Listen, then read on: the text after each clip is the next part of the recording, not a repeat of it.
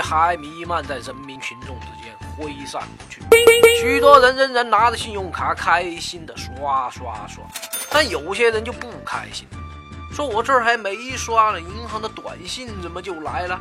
就像扬州的董女士，双十一还没来得及剁手，眼一闭一睁，这信用卡里的钱就不翼而飞了，而这一丢就是十四万。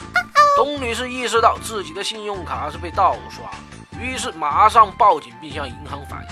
谁知银行仍然将所有消费从他约定的还款账户中扣除。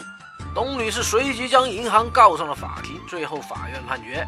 银行赔偿董女士全部损失。信用卡被盗刷的事儿屡见不鲜，各位受害者们到这儿是不是觉得看到了希望呢？呵呵，事情可没那么简单呐。所谓信用卡盗刷，大致分为两种情况：一种是卡丢了，然后钱也跟着一起丢了，属于先到后刷；另一种就比较玄乎了。卡在身上，钱却没了，就像传说中的隔空取物，原理就是别人复制了你的卡和密码，做了一张伪造的卡，然后把钱刷走。咱们用专业点的说法叫伪卡交易。今天师爷要说的就是第二种情况。咱们从董女士的遭遇来说，实际上从你发现卡被盗刷到最后确定责任归属。中间其实是有几个阶段，第一个阶段就是确定你的卡是被盗刷。那有人就要说了，师爷您这不是废话吗？还用确定呢？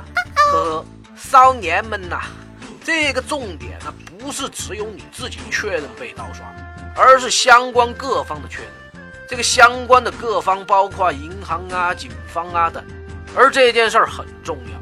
甚至可以影响到举证乃至立案审判的结果呀！因为银行作为相关方，属于专业的金融机构，对信用卡负有安全保障义务。在你提出卡被盗刷的确认请求后，如果没有进行有效的识别和防范伪卡交易，造成持卡人损失，那么是要承担责任的。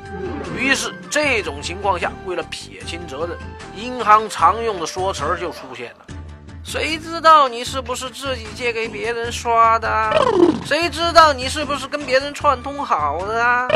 所以说，第一时间跟银行确定是伪卡交易很重要，很重要，很重要。说三遍。那么怎么确定呢？最简单有效的方法就是立刻前往最近的银行网点、ATM 机，或者支持刷卡且有监控的商店进行存钱或者支付操作。以此证明呢，在此时间节点前，卡是在持卡人的手中。那么，确定是伪卡交易后，第二个阶段就是确定责任划分了。很多人就关心了，银行是负全责还是部分责任呢？那么这儿就要说到持卡人的义务。许多人以为办了张卡出了事儿就全怪银行，这是错误的。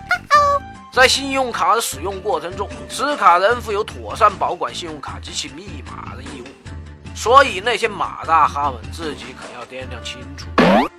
不过，如果银行认为你没有尽到该义务，银行就负有相关的举证义务。所以，综合起来说，在确定了第一点后，发生伪卡交易的情形，在排除我们自身责任后，可以说银行的责任更大一些。那么说到这儿，是不是感觉妈妈再也不用担心我那家银行为所欲为、推脱不负责任呢？咱们看当今的社会，信息技术发达，各种技术泄密、信息泄密层出不穷啊。银行卡被盗刷了，咱脑子里要记住正确的处理方式啊。第一时间在就近银行或者 ATM 机存入现金，并保存存款回执，然后告知银行卡被盗刷，将该卡挂失。并让银行出具相关证明之后报警，警方如果立案，就会出具立案通知，持卡人可将通知提供给银行，这就是一整套有力的证据链条。所有这一套流程一定要在第一时间迅速搞定啊，否则那些重度拖延症患者就算是师爷也没法帮你哦。信用卡盗刷虽然是件让人很恼火的事儿。但只要处理及时，方法得当，多数情况下还是能够弥补损失的。当然，师爷也提到了，最重要的一点还是保持良好的用卡习惯，培养安全意识，从防范阶段就把风险给掐断。像什么限制消费金额、开通支付提醒等等方法，师爷就不赘述。小伙伴们可以去银行咨询，或者直接找师爷交流。那么本期的话题就此结束，谢谢大家。